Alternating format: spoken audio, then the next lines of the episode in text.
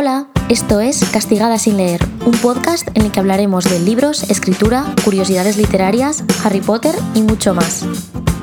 Hola, muchas gracias por estar aquí en otro episodio más. Hoy vengo a hablar de una cosa un poco más light porque la semana pasada me puse un poco intensa, la verdad, con el tema de editoriales, timos, etc. Y es que os vengo a traer una pequeña historia bajo la pregunta ¿soy escritor o escritora? Uso TikTok, ¿vale? Y diréis, mm, Andrea, ¿qué es esto? En plan, ¿qué vienes ahora diciendo de qué tiene que ver ser escritor con usar TikTok? ¿Qué, ¿Qué pasa aquí? O sea, ¿y qué es eso de TikTok? Porque habrá gente que lo conozca, habrá gente que no lo ha usado nunca. Y bueno, hoy os vengo a contar cómo yo pasé de odiar absolutamente la red social de TikTok a hacerme TikTok y tener vídeos con casi 200.000 visitas. ¿Vale? Estamos hablando de una red social en la que tengo ahora mismo unos 5.700 seguidores, ¿puede ser? Sí, o sea, muy raro lo de tener más visitas que seguidores. Normalmente para gente, sobre todo para gente como yo que trabajo en YouTube, en Instagram y normalmente es al revés, en plan, tienes menos likes o menos visitas que suscriptores, seguidores, etc. Así que nada, este podcast, ¿vale? Este episodio es básicamente para que eh, os reáis un poco de mí, aprendáis para que no os pase lo mismo y recomendaros que os hagáis TikTok. Sí, la persona que dijo que jamás se haría TikTok se lo ha hecho y encima os lo viene a recomendar. Que eso es muy fuerte, ¿eh? Vamos allá. Bueno, pues como os estaba diciendo, yo odiaba TikTok básicamente porque tenía una idea completamente, no sé cómo decirlo, deformada de lo que es esta red social.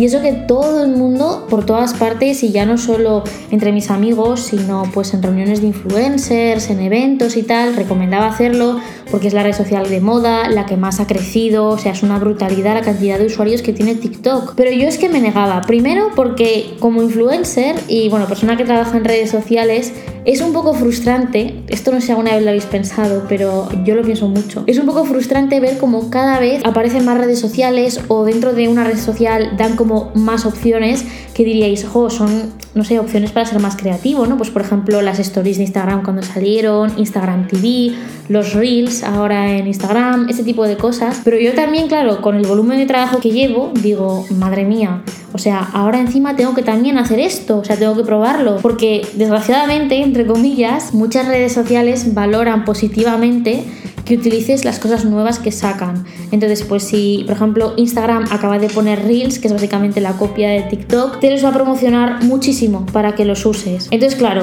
está muy guay y son nuevos formatos, ¿no? Pero como creadoras, como, vale, ahora tengo que hacer tiempo también para esto que es opcional y puedo no hacerlo. Pero bueno, ahí estaba un poco como mi mentalidad, ¿no? Así muy cerrada con TikTok. Y os decía que tengo una imagen, bueno, tenía una imagen muy deformada de lo que es la plataforma, porque yo pensaba que era solo de bailes, ¿vale? Lo que es TikTok, yo lo conocí en su momento hace años como Musicali, porque mi prima pequeña los hacía y yo flipaba en plan, no puedo entender cómo la gente hace esto me da un poco de vergüenza ajena, la verdad.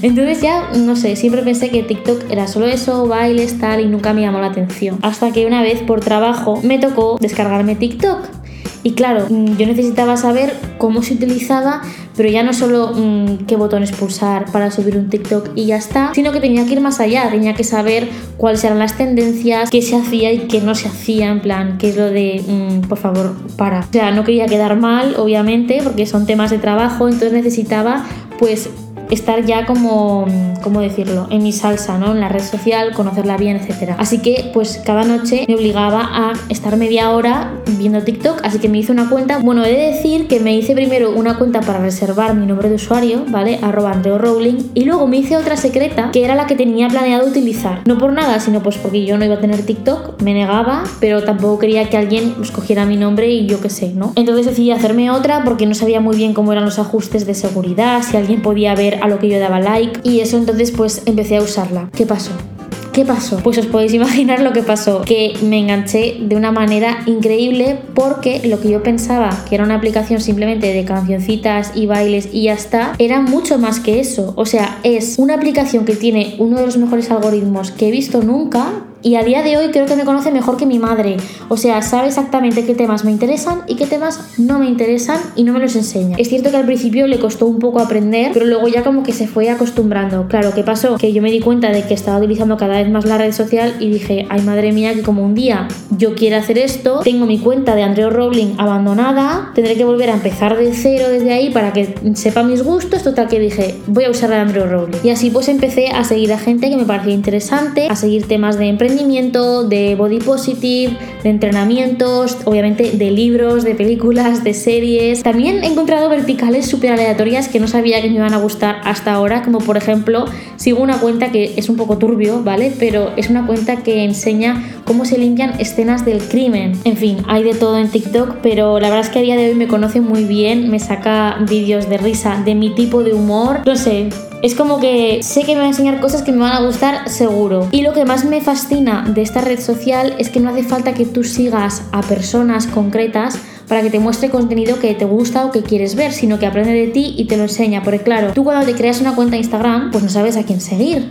En plan, ¿a quién sigo yo ahora? Sí, está la función de explorar, pero no es lo mismo. En TikTok te lo muestra. Y una vez dicho todo esto, me dices, Andrea, te estás yendo del tema. No, esto es muy importante. ¿Por qué? Pues porque aquí es donde yo me di cuenta de que si TikTok aprendía de lo que me interesaba y yo hacía TikToks sobre escritura y publicación, podría llegar a gente que tiene dudas sobre publicar su libro, que nunca publicado o que ha publicado pero quiere, no sé, cambiar de registro, necesita consejos o al revés, puede compartirlos conmigo para también ayudarme a mí. Entonces dije, ya está, tengo que hacer yo vídeos de TikTok, yo. O sea, creo que el día que se lo dije a mi novio se espantó, claro, porque tenía la misma idea que yo de lo que era esa red social. Pero bueno, poco a poco fui como encontrando mi hueco. Yo pensé que los vídeos de chinchillas arrasarían porque son animales, ¿no? Los animales en internet funcionan bien. Pues no, al final me di cuenta de que lo más importante de TikTok es ir a un nicho. Y justo por eso quería hacer este episodio de podcast, porque si sois escritores, escritoras, os recomiendo de verdad muchísimo que os hagáis una cuenta de TikTok y si ya tenéis, pues que intentéis hacer una nueva o lo que sea o utilizar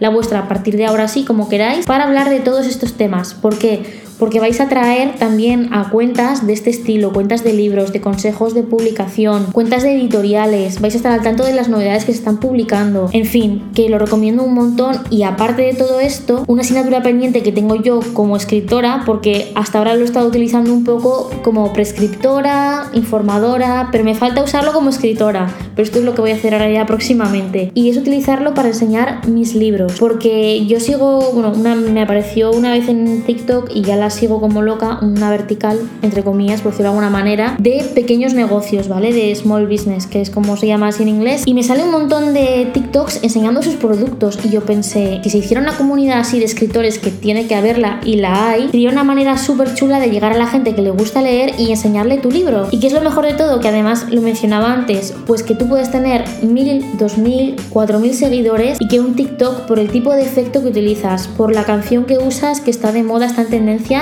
llegue, por ejemplo, a 100.000 personas. O sea, imaginaos que haces un vídeo enseñando tu libro, por ejemplo, enseñando lo que es la edición, que si tiene un mapita dentro, lo que sea, tal, algo chulo, curioso, que sea así un poco original, incluso divertido. Imagínate que se viraliza eh, la publicidad, ¿qué es eso? Por tanto, y ya para terminar, soy escritor. ¿Uso TikTok? Pues sí, te lo recomiendo muchísimo. Es una red social que te puede impulsar mucho. Eso sí, es complicado saber cómo te va a repercutir en ventas, no sabes si tu libro se está vendiendo, igual pues por la promoción que hace la editorial, por la que haces tú, porque alguien aleatorio lo ha encontrado en una librería o porque lo han visto en TikTok, pero nunca se sabe. Yo creo que es una manera muy buena de acercarse sobre todo a la gente joven. Si vuestra novela es juvenil, tenéis que estar en TikTok y sacarla, de verdad os lo recomiendo, porque nunca sabes cuándo se va a viralizar, a quién le va a salir. TikTok es muy muy muy inteligente y creo que tenemos que ser nosotros más inteligentes que TikTok utilizándolo para promocionar nuestros libros. Y es lo que voy a hacer a partir de ahora voy a predicar con el ejemplo. Así que nada, espero que esta reflexión os haya servido mucho, os mando muchos besos y nos vemos la semana que viene con otro episodio aquí en Castigada sin leer.